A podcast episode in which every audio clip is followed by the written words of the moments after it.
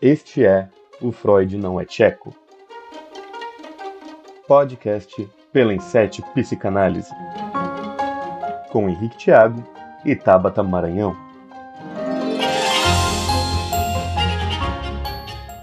Fala, seres pensantes, tudo tranquilo? Aqui quem vos fala não é o professor Henrique Thiago, mas sim a Tabata. Né? Vocês já me conheceram aí desde o primeiro episódio e o último episódio eu me apresentei. Então, hoje eu serei a sua anfitriã nesse podcast da Inset Psicanálise e o Freud não é tcheco.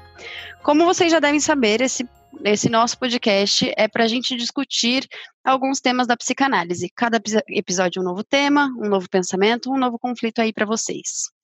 Para apresentar esse episódio e ainda manter a tradição de apresentar os cofundadores da Inset, eu trouxe comigo a Bárbara Vazzi. Hello, seres pensantes. Só isso? Você quer que eu pare? Ah, não sei, é um comentário, sei lá. Tá bom, é só isso, é só isso. Se quiser, eu não sei, eu não pensei em mais nada pra Então tá falar. tá bom. Bom, Obrigada aí, Bárbara, por estar comigo. Hoje somente ela teve essa disponibilidade e para eu é, fazer o que a gente queria fazer com esse último episódio, né? Vocês já devem estar percebendo, ter percebido, aliás, né? Não, não estão ouvindo aquela voz grave do professor Henrique, mas uh, hoje é o dia dele, hoje é o dia em que a gente vai colocar ele para essa entrevista, colocar ele nessa berlinda. Então, hoje é o seu dia, Henrique. Hoje é o seu dia. Mas antes da gente apresentar e ir para o Henrique, né? Uh, vou falar o que, que a gente vai discutir hoje com ele, né? E por que, que a gente acabou escolhendo esse tema para ele. Falaremos a respeito da psicanálise na cultura pop e nos filmes, o quanto essa produção pode nos ajudar a lidar nos conflitos do nosso dia a dia. Uh, portanto, para discutir esse tema com a gente, a gente escolheu o Henrique, cinéfilo, companheiro de equipe, anfitrião, youtuber, psicólogo clínico, professor Henrique Tiago. Se apresente para nós, por favor. Buenos dias, buenas tardes, buenas noites para todos. Obrigado, Tabata, obrigado, Bárbara, por é, roubar o meu lugar como anfitrião mas por uma boa causa hoje, né? É temporário, fica tranquilo. Ainda bem, aqueles. uh, aproveitando a deixa do Henrique, a gente solta aquele recadinho de sempre para vocês ouvirem a respeito das nossas redes sociais. Para quem caiu de paraquedas, este é o Freud Não é Tcheco, da Inset Psicanálise, um grupo de seis psicanalistas que amam a psicanálise e temos o intuito trazer para vocês esta ciência de uma forma descomplicada. A Inset é uma empresa voltada a atendimentos clínicos em psicanálise e de fins acadêmicos, para desde o estudante de psicologia até o psicanalista ou psicólogo já formado. E também o curioso, que quer saber mais sobre esta ciência sem precisar bater a cabeça em textos carregados. Para mais informações, visite nosso site em www.inset.com.br ou siga-nos nas redes sociais em Sete Psicanálise no Facebook, Instagram, YouTube e Spotify.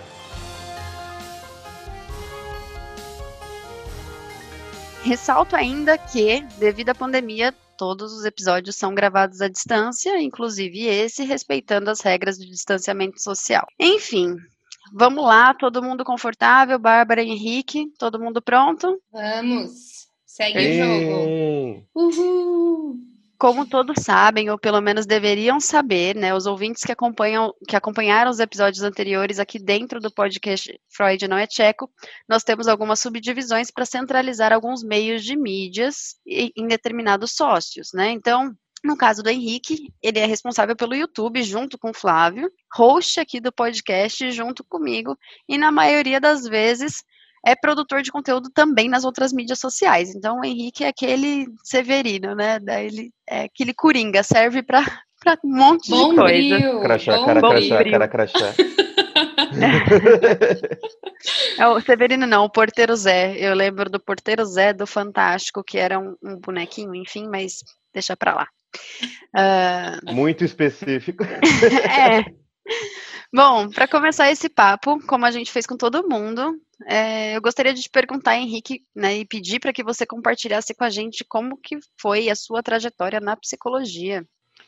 Beleza, Tabata, vamos lá. Então, eu me formei em 2014 no curso de psicologia e já no dia seguinte eu corri para pegar o meu CRP e começar a trabalhar. Né? É, eu entrei numa clínica de convênio uh, logo de cara e eu comecei a, a trabalhar lá, mesmo ganhando pouco, né? Todo mundo sabe que quem trabalha em clínica de convênio não é muito muito remunerado, mas foi um é muito bom para a minha experiência. É camelando que a gente trabalha nessas clínicas.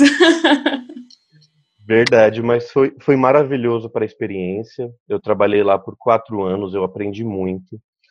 Uh, de, é, ainda, né, trabalhando lá, eu comecei a supervisão com a doutora Leliane e a Tabata somente, né, a gente estava lá, a gente pegou a supervisão que já era da universidade, passamos para o é, particular com a doutora Leliane, e aí o grupo foi crescendo, crescendo, até que chegou na gente da Inset, né? Uh, na clínica de convênio eu tive uh, muita experiência e, como eu disse, mas eu também consegui fazer o meu nome. Era o meu plano mostrar o meu trabalho, né, lá. Uh, até que um dia, acho até engraçado falar que eu comecei a receber ligações é, pedindo por mim na clínica, direto. O pessoal da recepção até me xingava. Falava, tem outros psicólogos, Henrique.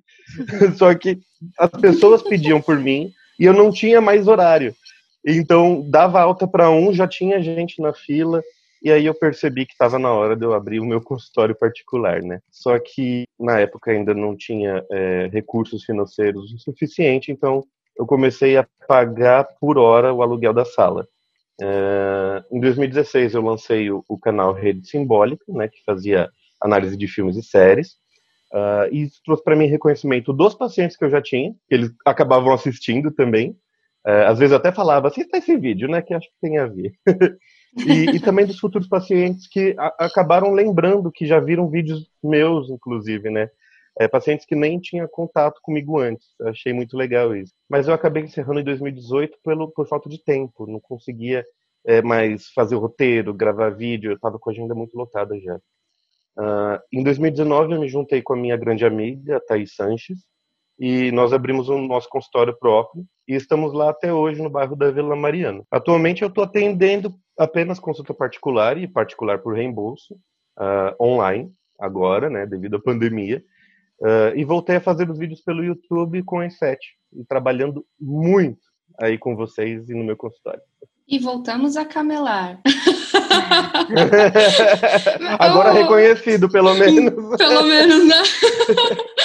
o Henrique, eu estava aqui pensando na, na, tua resposta e que assim você foi direto para a clínica, né? E essa é uma grande dúvida às vezes que a gente tem quando a gente se forma.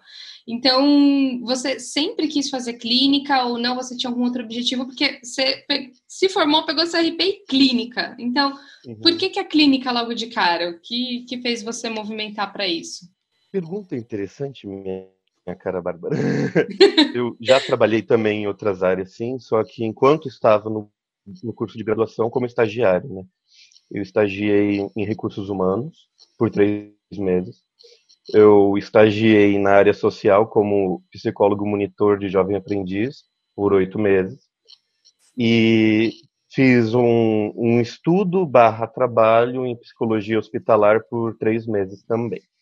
Ah, Henrique, por que tão pouco tempo tudo? Bem, primeiro que era estágio, então tinha, óbvio, alguns, alguns trabalhos que uh, eram limitados, né, nesses, que eu acabei sendo contratado, e Segundo, porque eu não gostei. Ah, não é. era minha cara, não. Não dava mesmo. RH, eu acho que foi a pior coisa que eu já fiz na minha vida. Uh, um, o social eu adorava, adorava trabalhar com jovens aprendizes. E uh, o hospitalar não foi minha praia, até comentei isso no episódio da, da Mari, uh, que ela fala do hospitalar bastante, e eu acabei comentando que eu não gostei porque eu gosto disso do paciente me procurar e não de eu procurar o paciente. Então isso não, não me brilhou os olhos e eu desisti.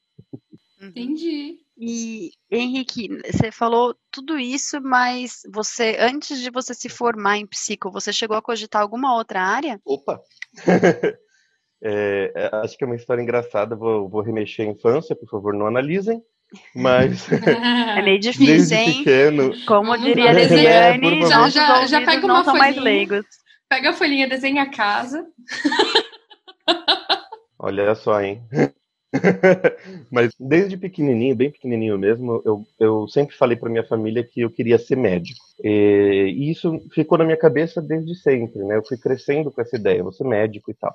Morria de medo de médicos, não sei porquê, eu tinha vontade de ser médico, mas falava, achava lindo, sei lá. Dava isso é medo, é eu queria dar medo nas pessoas, vai saber. Não é? Acabei de responder, inclusive, né? Tipo, eu queria dar medo das pessoas. Não, gente, é brincadeira. eu acho que tinha esse negócio. tinha esse negócio do cuidado, eu acho, desde sempre, né? Eu gostava de, de ver essas. Uh, de ver como que os médicos lidavam com as pessoas, né? Acho que isso, desde pequeno, mesmo não tendo muita noção, me chamava atenção. Uh, crescendo um pouquinho, eu, eu falei, ah, eu quero ser médico cirurgião e parei nisso, né? Vou ser cirurgião. De quê? Não sei, mas eu queria ser. Tá. Então, é, quando eu cheguei no final do ensino médio, eu todo mundo estava fazendo os Enems da vida, né?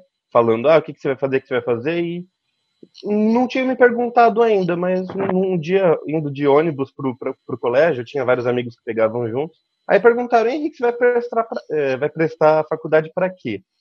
Aí eu virei para a pessoa e falei, falei, psicologia.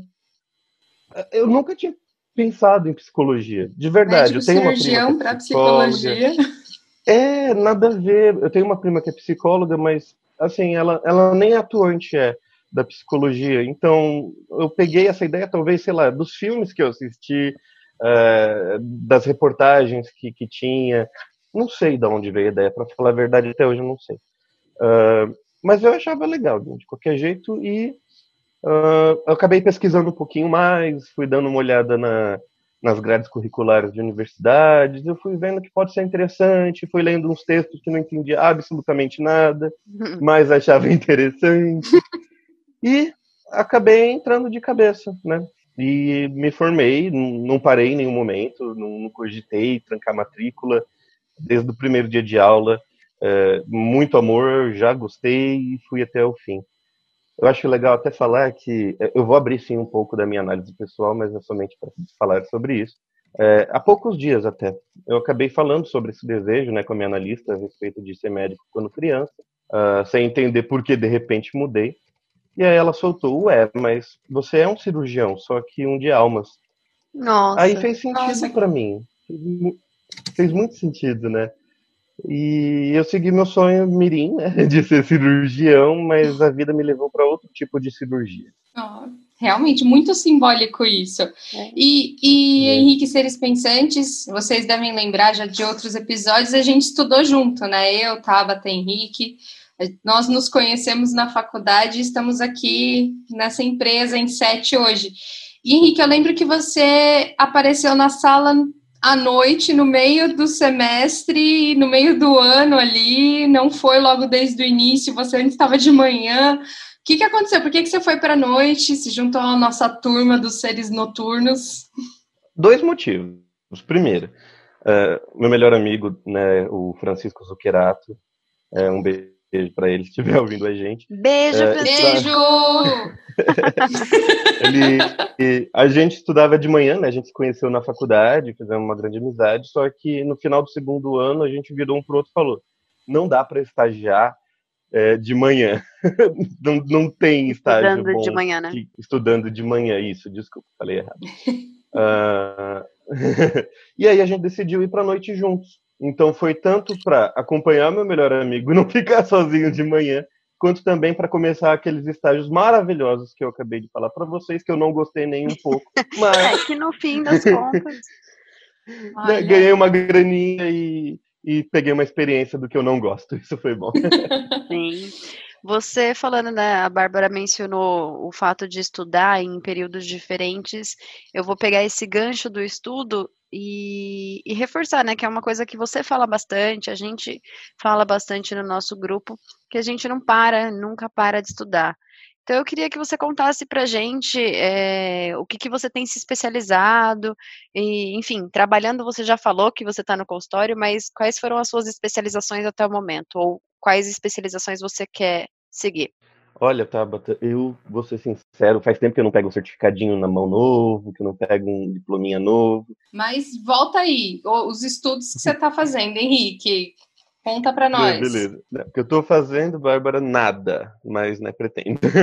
eu, ia falar, inclusive, só do, do que do, da minha pós-graduação, né? Uh, eu sou especialista em docência do ensino superior. Eu recebi o certificado em 2017 e atuo como professor desde então, né? A, apesar de eu não, não estar atuando numa universidade, eu dou um curso de psicologia clínica, já coordenei cursos de curta duração, já fui avaliador de congresso, já participei de muitos simpósios, inclusive com a doutora Leliane. É, eu dou palestras uhum. em colégios e recentemente lancei o meu primeiro livro, que foi mais ligado à área educacional, é, é, mas muito recheado de psicologia e psicanálise no meio. Uh, Qual que é o nome do seu é livro?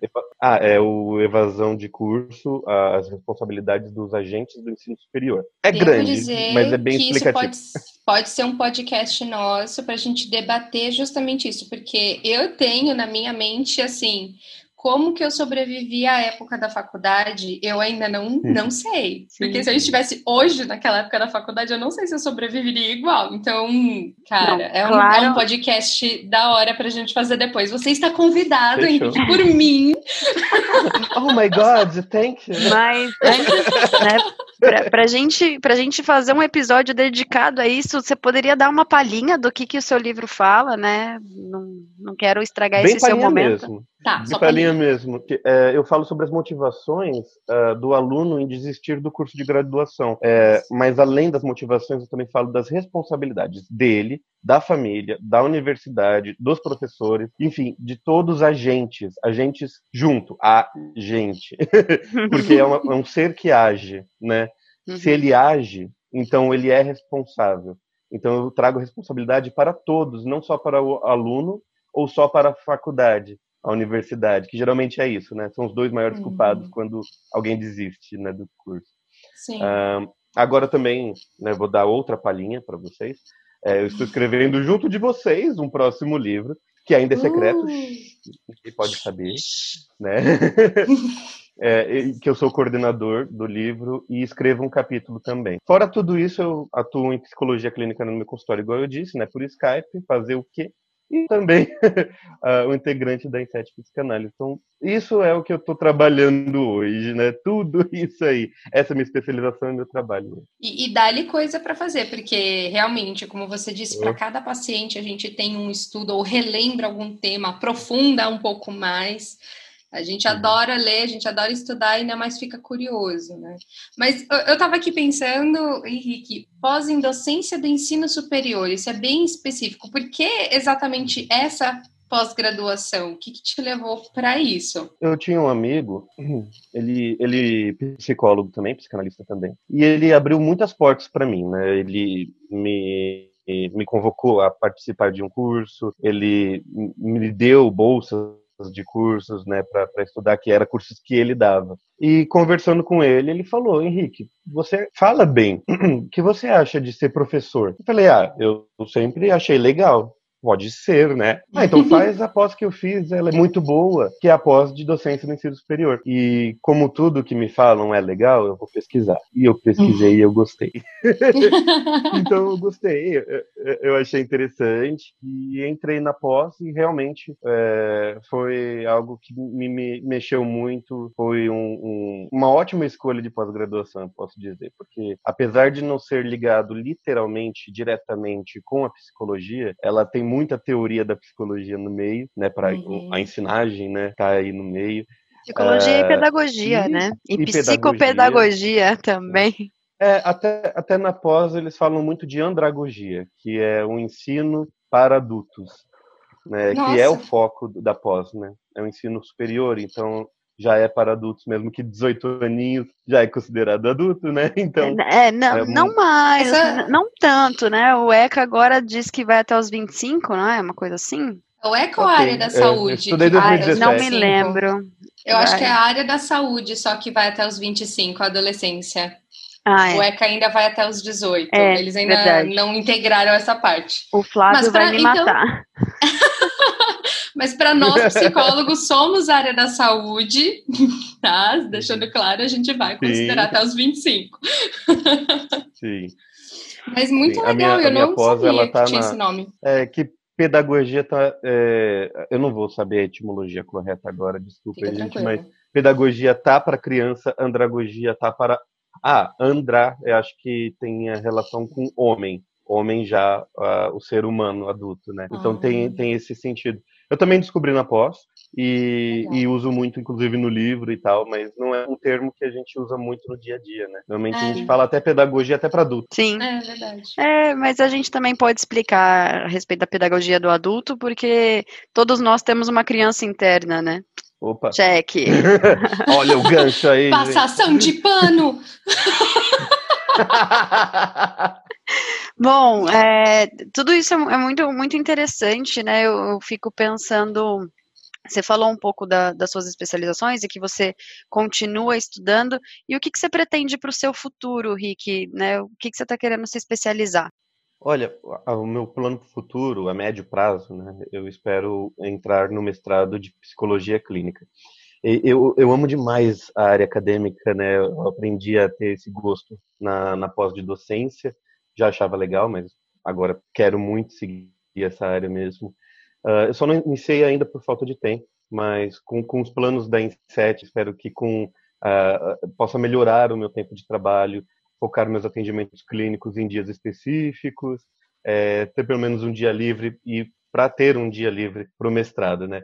Uh, o processo está em andamento, estamos indo aí, quem sabe em breve, né?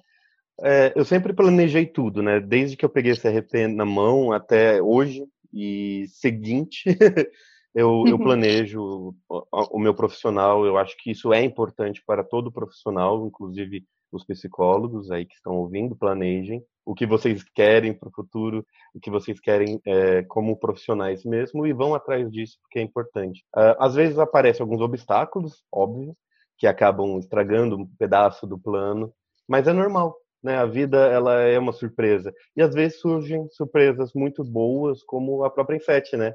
Que não era algo esperado, mas a gente acabou montando juntos aí a empresa. Era um, Já um sobre filho... a é, desculpa, Henrique, só para fazer um comentário. Foi aquele filho que talvez ele foi planejado, mas é, inesperado, né? A gente tinha essa ideia, mas foi algo que surgiu assim muito de repente e que está dando muito certo. É, é sim. É, é, um plano fora da curva que, que tem grande chance daí de dar certo. A gente está empenhado para isso, né, gente?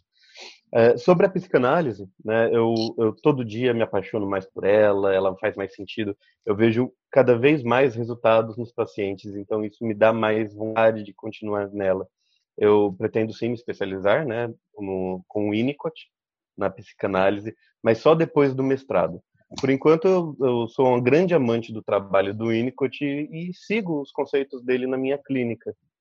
Mas você segue só o Winnicott ou você tem outros teóricos também que você segue? Quando a gente fala de psicanálise, é difícil falar que a gente só segue um teórico. É possível? É.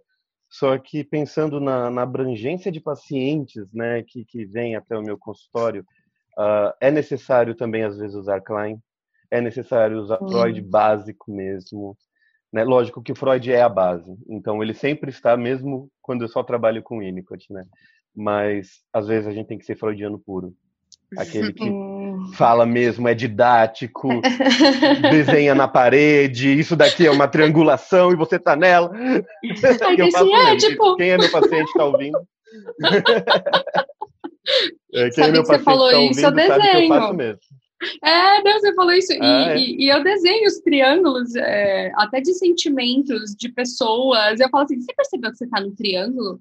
Aí o paciente fica olhando assim para mim, eu vou lá, desenho. Falo, olha aqui, ó, olha. Eu mostro na câmera agora que estamos todos online, né? Olha aqui, seu triângulo. Olha o seu novo Édipo. É, até online, como eu tô bem atrás da parede, né? Eu consigo desenhar aqui na parede, fazendo meio um espelhamento. o bom é que eles um entendem, papel. né? Isso é bom. Foi um papel começar a desenhar é, de verdade. Boa, boa. Você falou do, de, dos atendimentos online, né? E o Winnicott fala muito a respeito do setting, né, terapêutico. Como que tem sido para você, né, trabalhar online, seguindo aí a, a linha Winnicottiana? Olha, te falar, o setting, principalmente para o Winnicott, ele, lógico, para todos, mas o Winnicott ele fala isso mais claramente, inclusive eu até fiz um ensaio também para um simpósio com a doutora Leliane a respeito do setting já em 2018 ou 2019, agora não me lembro, é, que eu falo exatamente isso. O setting ele é um espaço potencial e ele não se prende a um único lugar. Então, quando o paciente chega no meu consultório, ali é o setting. Mas se aquele paciente, por algum motivo, não pode ir até o meu consultório é, e eu acabar encontrando ele num shopping center, se tiver um.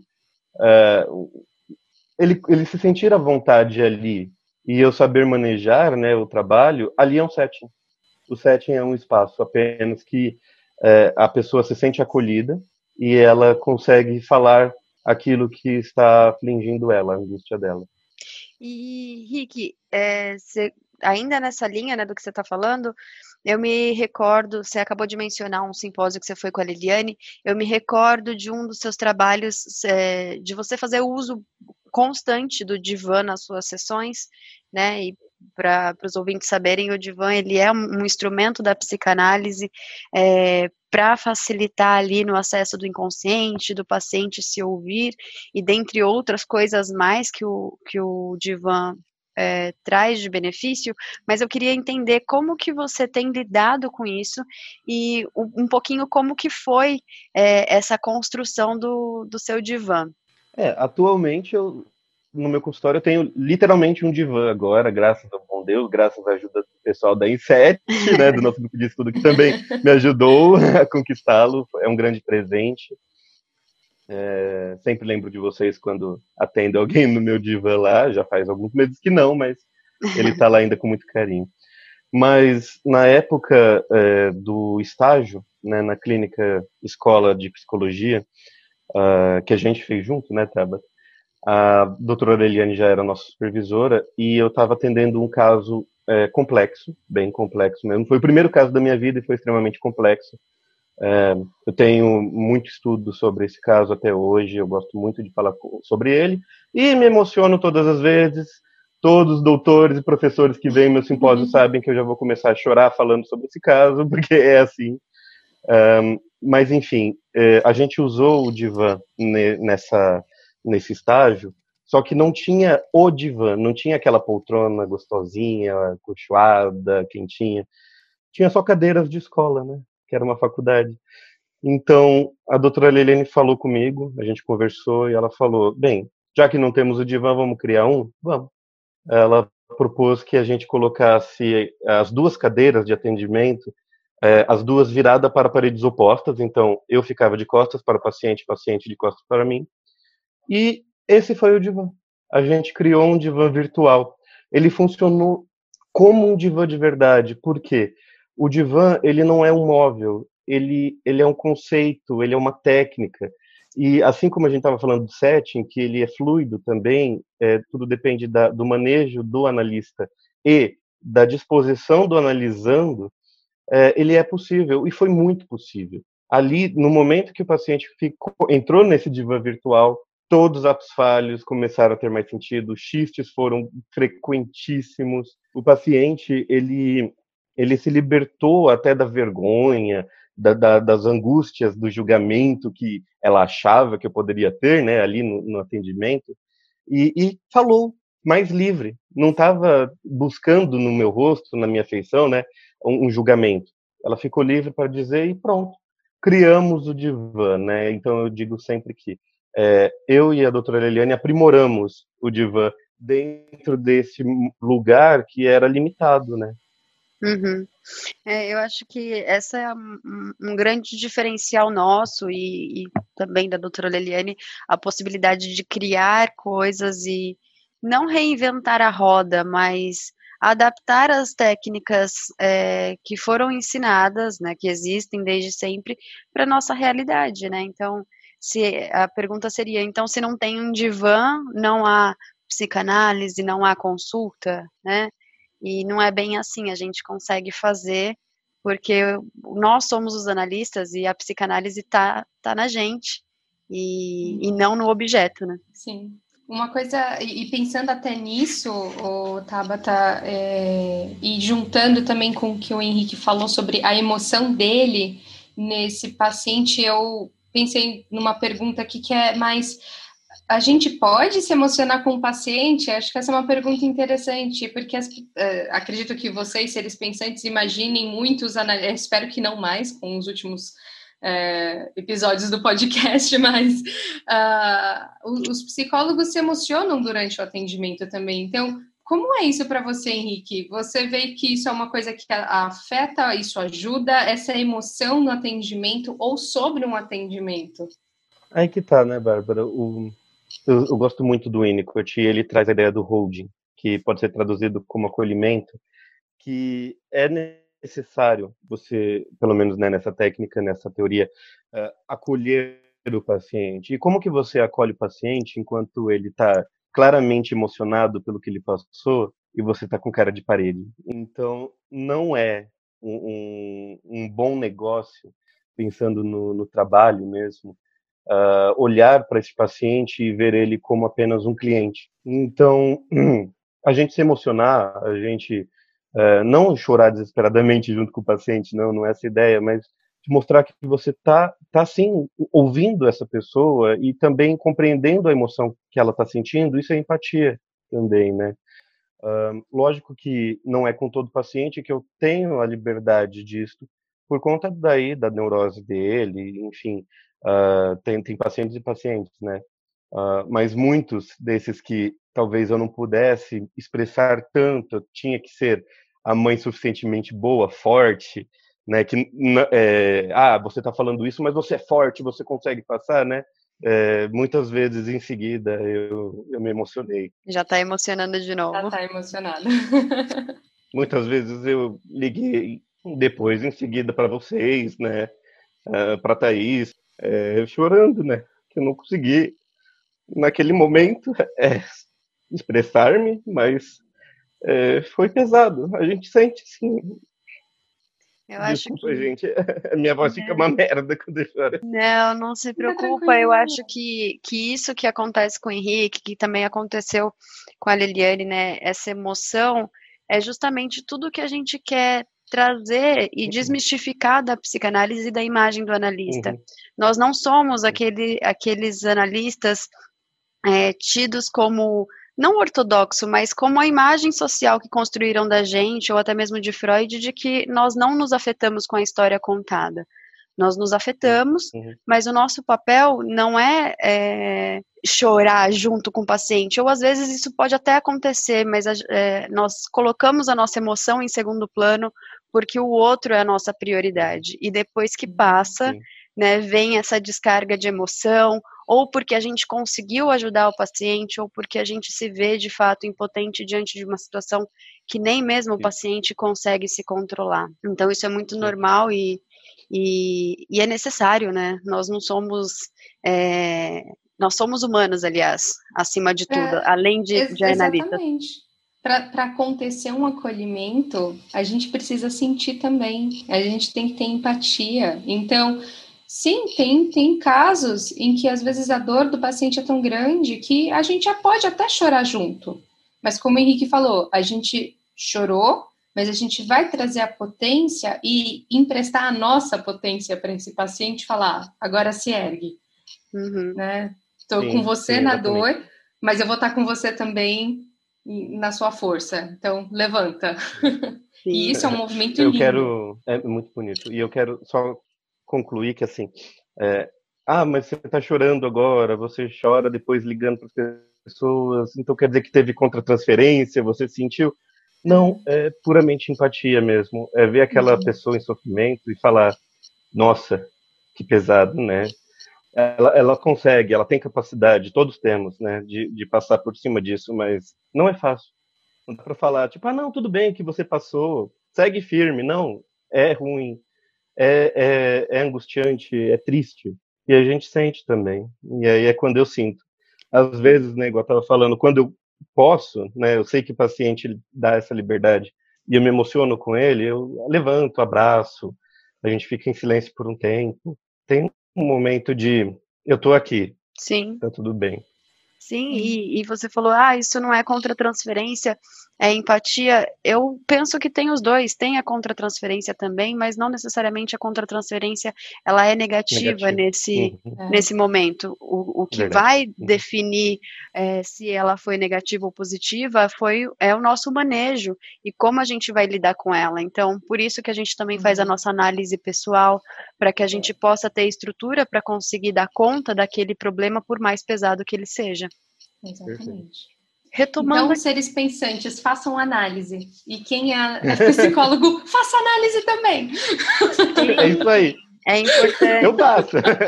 É importante, até, até para o Henrique, por exemplo, para ele saber, para ele identificar que esse, essa emoção ela é uma contratransferência, seja por uhum. empatia uhum. ou porque ele foi afetado, ele precisa de um, de um terceiro olhar, e de novo a gente tem uma triangulação, uhum.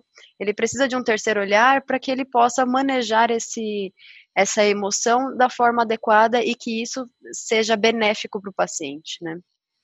Mas, enfim, a gente pode fazer um, um, podcast falando somente sobre a contratransferência e como que o, o manejo claro. se dá, mas eu queria Sim. voltar para nossa entrevista, Henrique, se vocês me permitem. Volta, é, volta. Permitida. Você falou bastante a respeito de estar tá com a gente em supervisão, de ter construído a Inset. Queria saber o que, que motivou você a aceitar essa proposta, né? Pensei sobre ela, né? Até porque eu fiz cinco vezes essa pergunta para cada um dos integrantes, né? E, e a minha resposta é trabalho eu sou um cara que ama o que faz, deu para ver, né? e, e, que quer fazer cada vez mais. Mesmo. Então, uma coisa que todo mundo que me conhece sabe é que mexe no que quiser em mim, mas não toca no meu trabalho. Isso eu falo para todo mundo que eu conheço mesmo. Ó, tipo, às vezes eu vou estar trabalhando, me esquece. uh, é minha paixão, meu trabalho, a psicologia, a psicanálise e o trabalho em si são as coisas que mais me edificam hoje. Uh, quando a Tabata começou a, a dar ideias, né, para pré-Inset, a gente ainda nem tinha o nome de Inset, eu fiquei em dúvidas, eu, eu falo pra, seriamente para vocês, eu fiquei em dúvida porque eu pensei como seria minha agenda, como que é conciliar meus pacientes, meus estudos, mais ainda a ideia de ter uma empresa, nova, novas conquistas, sim, mas também novos trabalhos, menos tempo para o pessoal, mas com a ideia se desenvolvendo, aquele fogo do trabalho, bum, explodiu de novo dentro de mim e estamos aí já hoje.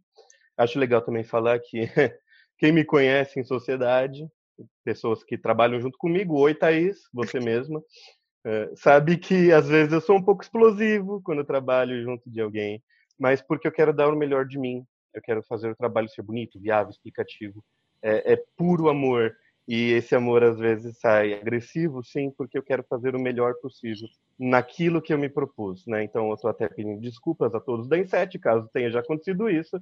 Desculpa, Thaís, por várias vezes, mas é, isso é, é, é, é, tanta paixão que isso acontece, né? Enfim, eu acabei falando que minha resposta é trabalho, mas também pode ser amor, né?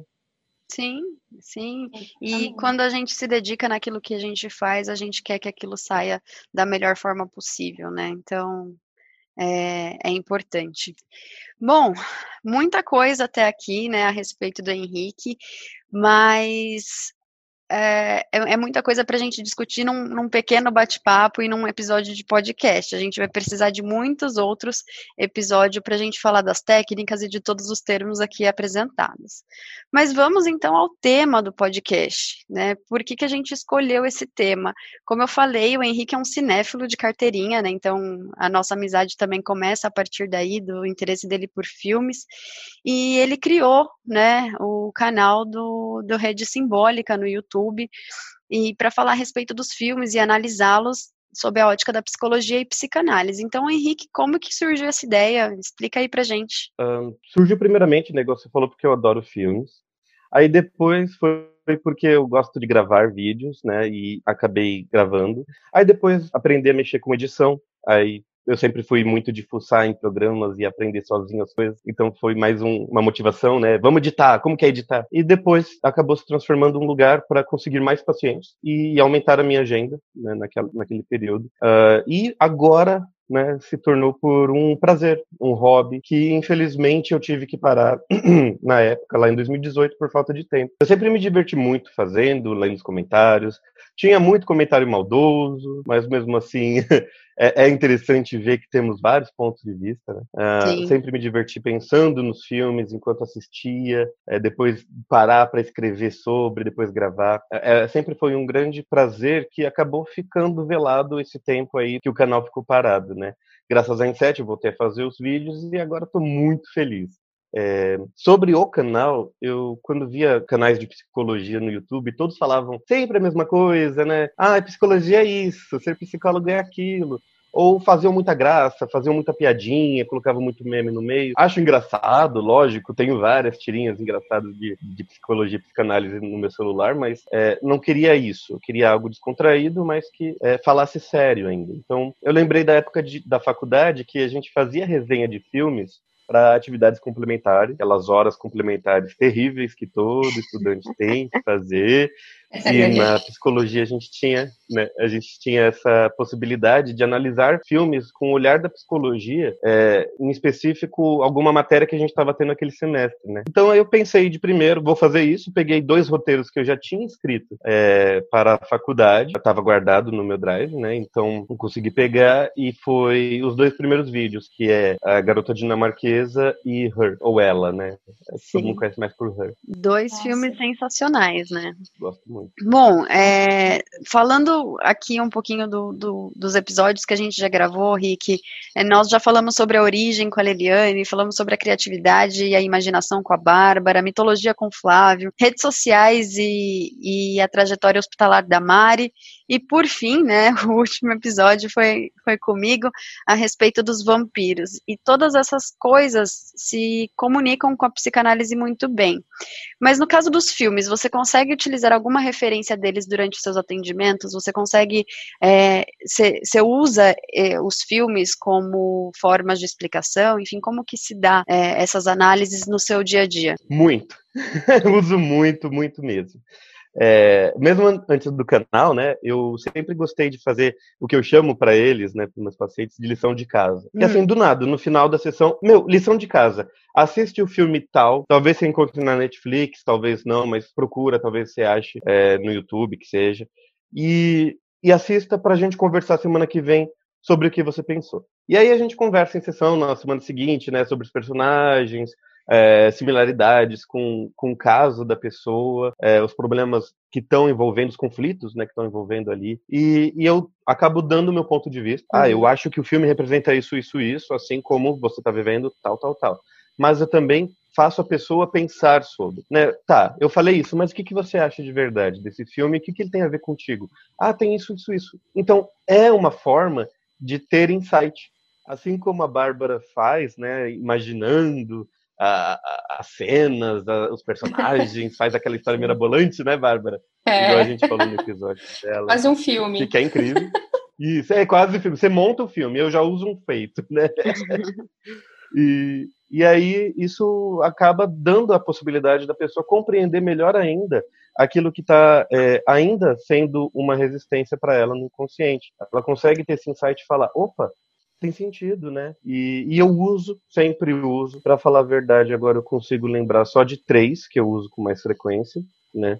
Que, lógico que dependendo do caso, me surge na hora assim, meu, este filme é seu, assista. uh, mas os que eu mais uso, assim, genericamente é Uh, já estou com saudades, que conta a história de uma mulher com câncer e da amiga que não aceita a doença. Uh, eu usei esse caso já com pacientes né, e familiares com câncer. Uhum. Uh, outro filme é Um Senhor Estagiário, que um senhor de idade Ai, ele vira eu estagiário. esse filme. Ai, sou apaixonada por esse. é maravilhoso, né? Ele vira estagiário numa grande empresa porque ele não aguenta mais ficar ocioso, né? A aposentadoria traz solidão.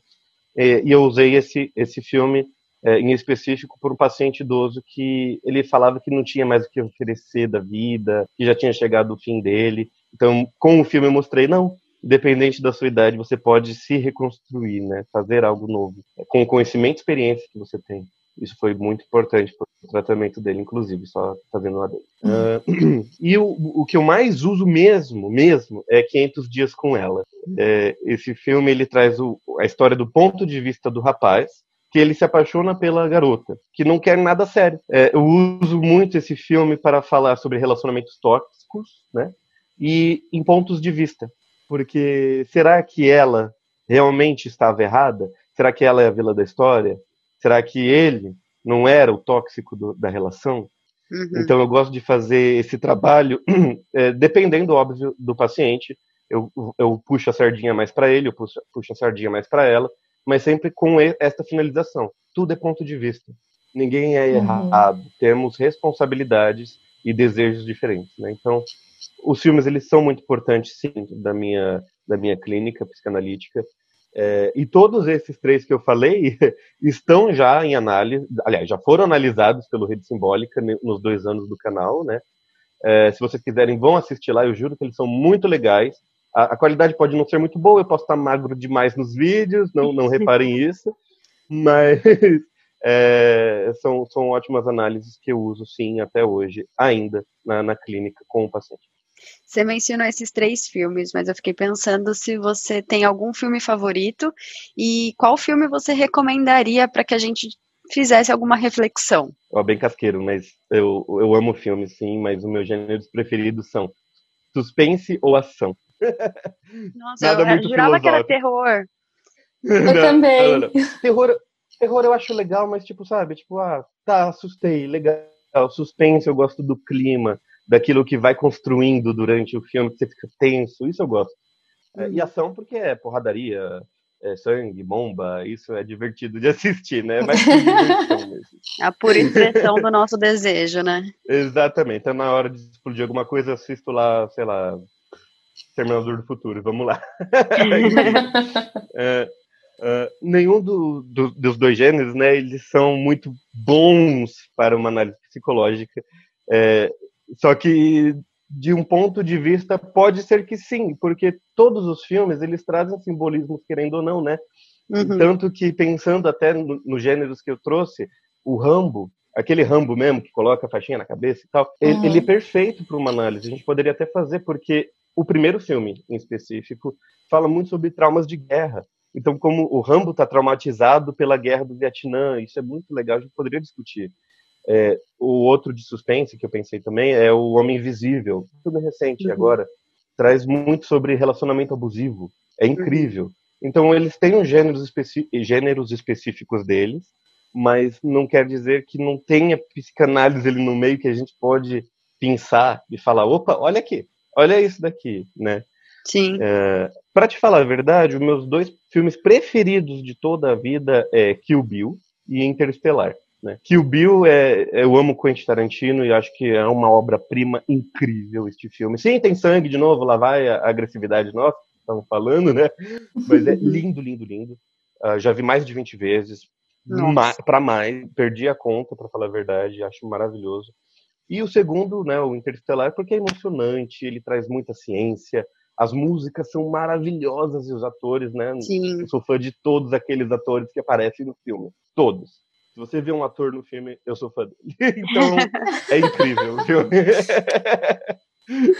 É, e, e, lógico, Interstellar é impossível não chorar. E eu choro toda vez que eu assisto, porque é incrível. Traz uma, uh, algo tão, tão humano, tão. Ah, fazendo uma análise breve, mas é, é o fim do mundo. E a gente tem que se reconstruir, mesmo que seja em outro planeta. Uhum. E, e, o ser humano é tão incrível que ele consegue fazer isso. Sim. E eu vou me emocionar de novo. Mas pensando na, na, até na pergunta que você falou, né, de um filme para refletir, se eu tenho algum agora para lançar para vocês, é, eu tô doido para fazer esse no Rede Simbólica, assim, que é o Babadook. Esse é um filme de terror. Incrível, né? A gente tava falando de terror, e esse é um filme de terror. É suspense barra terror, mas mais terror. É, e ele, apesar de ser eh, deste gênero, ele é muito bonito, ele é denso. E mesmo que você acabe de ver o filme, às vezes você não entende a mensagem dele. Mas parando para pensar um pouquinho, você vê que ele tem uma relação claramente com um transtorno mental que eu não vou dizer aqui. Eu quero que todos que estiverem ouvindo esse podcast assistam o filme, tentem pensar qual que é o transtorno né, que, que o filme está representando simbolicamente, não é claro. E porque aí, quando fizer a análise, vocês veem se vocês acertaram ou não, fazer tipo um quiz. Beleza. É uma outra possibilidade também. Eu, eu acho interessante, é, mas aí é claro, a minha visão. Eu, eu gosto bastante de filmes de terror, né? Eu, mas o que me dá mais terror são pessoas e não espíritos, então por isso que eu gosto de assistir filme de terror, porque eu quero ver um que realmente me assuste. Mas eu vejo muito simbolismo nos filmes de terror muito simbolismo.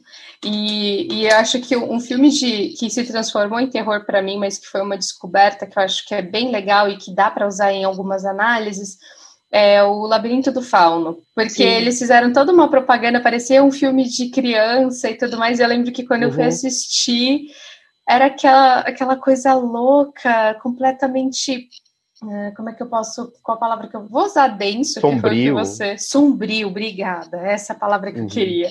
É muito sombrio, é, é, bem aterrorizante de certa forma, porque mostra um uhum. rosto afundando, enfim, é, é pesado. É pesado. Bom, acho que todos esses filmes e essas referências, até a própria sugestão da, da Bárbara, com certeza virarão virarão vídeos feitos pelo Henrique, ou pelo menos espero que vire. Mas, Henrique, existe algum vídeo seu que você gravou até agora é, que é seu favorito e você vai fazer uma análise de Babadook ou não? Vou, vou fazer análise do Babadook, eu acho que é muito importante, até porque a gente até comentou, né? Vamos assistir porque vai ter análise, não sei quando vai sair, já deixo isso claro, mas vai ter, quero muito fazer. A Bárbara falou do Labirinto do Fauno, agora eu tô pegando fogo para fazer também. É muito bom, tem muita coisa boa lá naquele meio. Também é sobre guerra, então também tem muita coisa que a gente pode discutir. É... Só que de filmes que eu já fiz análise, eu tenho dois preferidos, eu posso dizer com certeza. Que é Já Estou com Saudades.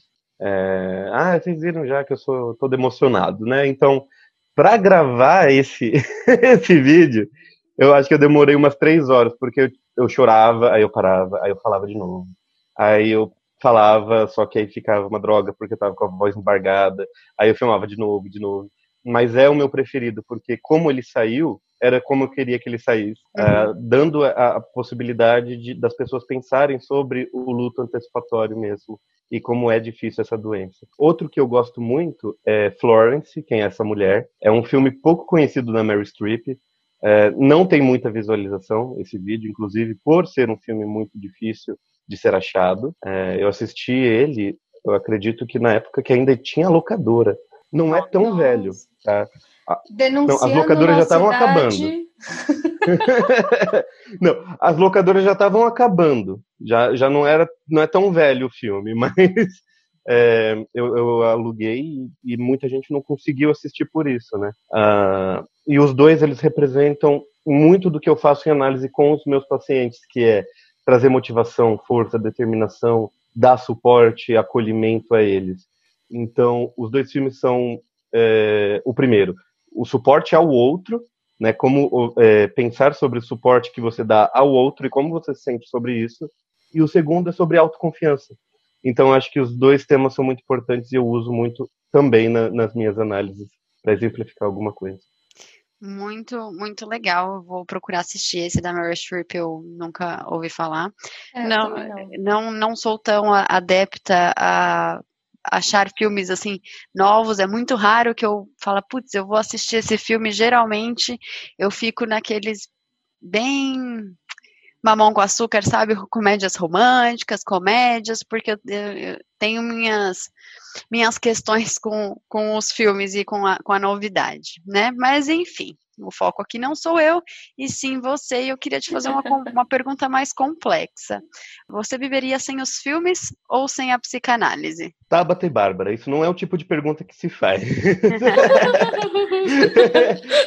é, é complexa, é bem complexa.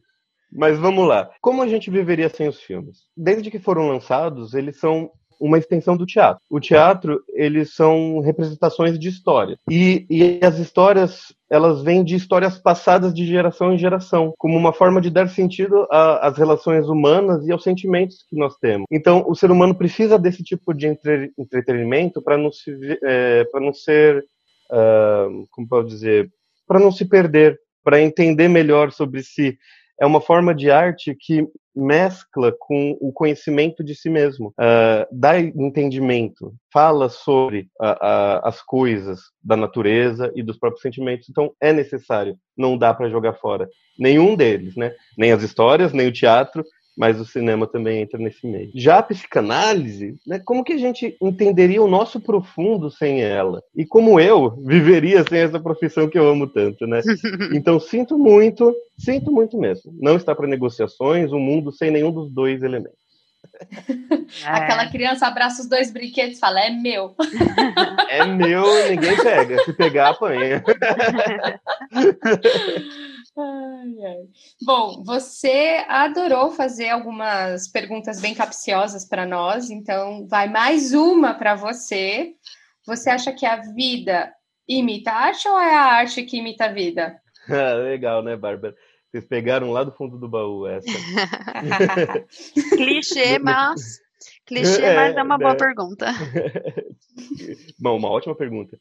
No começo do canal, eu usava esse bordão, né? Eu falava a vida pode até imitar a arte, mas a arte com certeza imita a vida. Já responde? Já, mas vamos lá. o que eu quis dizer com, com esse bordão, o que eu queria dizer com ele, é que nós podemos fantasiar em brincadeiras, por exemplo, que somos o Batman, mas apenas na fantasia daquele ser criado. Então a gente pega a, a arte e, e representa ela. Legal. Já a arte vem das relações humanas e dos sentimentos. Então ela com certeza imita a vida não dá para falar que a arte não imita a vida, porque a arte vem da vida. Né? Então, como eu disse antes, é impossível separar os dois. E, para falar logo na lata, né, a arte imita a vida sim, mas a vida somos nós que escrevemos. Hum, profundo. Nossa, que bonito. E, e, eu fiquei aqui pensando, é, eu aqui na minha imaginação, tá juntando duas grandes imaginações aqui. É, uhum. a, a, gente escreve realmente a arte, mas será que a gente não cria os filmes ou os teatros, ou até vou juntar aqui um pouco também dessa parte da imaginação para a gente fugir da realidade? Então, eu fiquei com a pergunta: é uma fuga ou é uma forma da gente encarar essa realidade? O que, que você acha? Boa. Eu acho que os dois. Depende do nosso, do nosso momento de vida às vezes, né, como eu uso muito, na verdade, a, os filmes, a arte, né, vamos chamar assim agora, ela representa. Então, ela dá um. Isso também aconteceu comigo. Né? Isso também pode acontecer com outras pessoas. Então, dá aquela aquela sensação de tipo eu não estou sozinho nesse sentimento, nessa nessa angústia, nesse conflito atual. Uh, de outro lado, às vezes a gente foge, sim. A gente entra tanto na fantasia, né? Igual eu usei o exemplo do Batman. Eu amo Batman usei muito essa fantasia de que sou o Batman. Então, é, eu, eu, sou forte, eu sou guerreiro, eu sou justiceiro, eu sou legal. É, muito mais lógico quando criança, né? Colocava a capa, que na verdade era a toalha de banho, e saía correndo pela casa. Eu usava lençol é, e pano então, de prato. Era... tamo junto, então. que, que é uma fuga, né? É sair daquela realidade e falar, eu sou mais eu, eu sou o mais poderoso. Então, às vezes, a gente foge. O entretenimento, às vezes, ent... uh, o entretenimento, às vezes, não. Ele sempre entra nesse ciclo. Pode ser muito bom para reflexão, mas pode ser uma fuga. Apenas um, um lapso. Minha vida está tão ruim agora, eu vou assistir um filme. Vou rir, vou ver uma comédia. É ruim Verdade. isso? Não, eu não acho que é ruim. Eu acho que é bom, mas é uma fuga, querendo ou não naquele momento pode ser importante para a pessoa, mas não trata a causa da angústia. E é por isso uhum. estamos aqui né, na psicanálise é... para tratar essa angústia. Sim. Eu acho que acrescentando um pouco o que vocês falaram, o filme ele imitando a vida, né, e se limita à vida, alguém cria o filme e logo quem cria somos nós, os humanos, é, é uma forma da gente sublimar também muitos dos nossos desejos, né? É, sei lá, vamos pegar um filme do Tarantino, que tem muita, muito sangue, muita violência. Sim, a gente está representando algo que existe no ser humano, né? São agressividades, violência, que ninguém escapa disso no fim das contas. Então, uhum. Então, eu, eu, também acrescentaria que é uma forma de sublimar o, o nosso desejo. Não sei concordo, se vocês concordam. Concordo, concordo sim. No, até puxando um gancho um pouco mais técnico, teórico, no texto do Mal-Estar da Civilização, Seres Pensantes, a gente pode fazer um momento só para explicar esse texto, mas ele fala sobre como a gente precisa fruir os nossos sentimentos através da arte, da beleza, do belo. Então, tem muito a ver, sim, tem muito a ver isso. Faz Legal. total sentido. Você é... pode, pode, falar. falar. Não, ah, não, eu, só... eu não ia concluir, eu ia fazer uma pergunta. Pode fazer. É, então, assim, Henrique, eu achei super legal a nossa conversa hoje aqui desse podcast. A gente pode, eu, eu sinceramente conheci ainda mais você, apesar de tanto tempo junto com você, e, a, e achei muito bacana. E é interessante como que, apesar de a gente estar tá trabalhando junto desde a época da faculdade, mas não foi a faculdade inteira, mas a gente se conhece desde então e eu estou aprendendo cada vez mais sobre você. É, o que, que você sente em relação a isso de mostrar um pouco mais de você? Você acha que isso pode ser algum impeditivo? Oh, minha nossa, pacientes vão ouvir sobre mim ou não? Fala um pouquinho aí pra gente.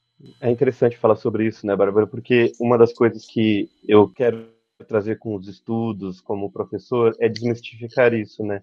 De que nós não somos humanos, somos um, um objeto que está estudando outro objeto, não. Então, quando é, eu falo de mim, como eu fiz aqui hoje no podcast, né? Me emocionei, falei é, da capa do Batman e tudo mais. É, não é para mim um impeditivo qualquer para o meu trabalho, porque em análise eu faço isso.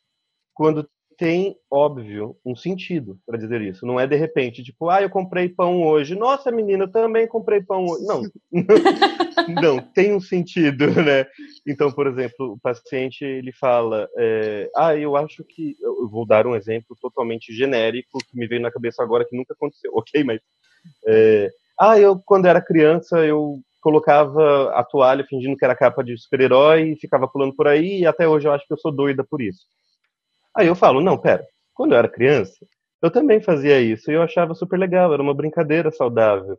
E, e até hoje eu, eu gosto de lembrar dessa época como algo que é de criança. Então eu trago o meu pessoal para exemplificar que o que a pessoa tá como aquele pensamento concreto, cristalizado, é, na verdade, sim, é uma forma dela pensar, mas que ela coloca um problema acima disso, dizendo que é doida por isso. Não, na verdade, você foi criança. Você aproveitou uhum. a sua infância. Que bom. Seja feliz Exatamente. por isso. Aí pega um gancho e falo, tá, o que, que você não está brincando hoje, então? Por que você se sente tão mal de brincar hoje, mesmo sendo adulto? Que tipo de brincadeira você acha que é infantil demais para você fazer, ou que é doideira demais para você realizar? Então, é importante, sim, trazer a nós como humanos dentro do, da posição como analista ainda, não descaracterizando nenhum dos dois, tem que ser com um foco, tem que ser com uma uh, ideia de por que eu estou dizendo isso. Por que uhum. eu estou abrindo isso com este meu paciente, sendo que ele é o foco. Sim, né? tem um propósito, eu... não é, não é aleatório. É. Isso. Então, respondendo essa pergunta, zero problemas. Talvez até alguns pacientes meus que estejam ouvindo já saibam de tudo isso não é novidade para ninguém, né? Os seus projetos, mas justamente por não ser novidade, acaba sendo impressionante a forma como você se coloca e eu acho isso fundamental para desmistificar também essa psicanálise que criaram na cabeça, né? Imaginaram uhum. que ela é distante e na verdade não, ela é tão humana quanto qualquer outra teoria e nos torna eu vou humanos. Só fazer um adendo. Sim, eu só vou fazer um adendo, tá? Porque você falou de uma coisa, eu lembrei. É, Freud não era cristalizado como todo mundo sempre imagina ele. É, Tem uma verdade. cena onde ele está com o paciente, né? O paciente está no divã e o cachorro dele, um pastor alemão, então imagina o tamanho do bicho, estava né, arranhando a porta do consultório. Freud virou para o paciente e falou: Posso deixar ele entrar? O paciente falou: Pode. Bem, ele abriu a porta, o cachorro entrou, sentou ali no meio dos dois e ficou a sessão toda. Uhum. Então, se a gente coloca a ideia de que Freud era cristalizado, bem, ele jamais faria isso. Ele morreria de vergonha, ou então ele gritaria com o cachorro para sair, que estava atrapalhando o trabalho dele. Só que ou não. fingiria ele que nem estava trouxe um elemento. É, fingiria, tipo, ah, sei lá, que barulho é esse? Será que é. né? Será que são ratos na parede? Sei lá.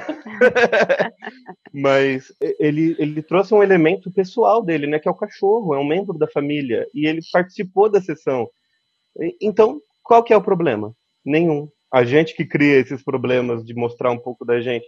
Lógico, tem o papel do analista. Freud não saiu do papel do analista dele ali, mas ele uhum. também não ficou barrando a si mesmo.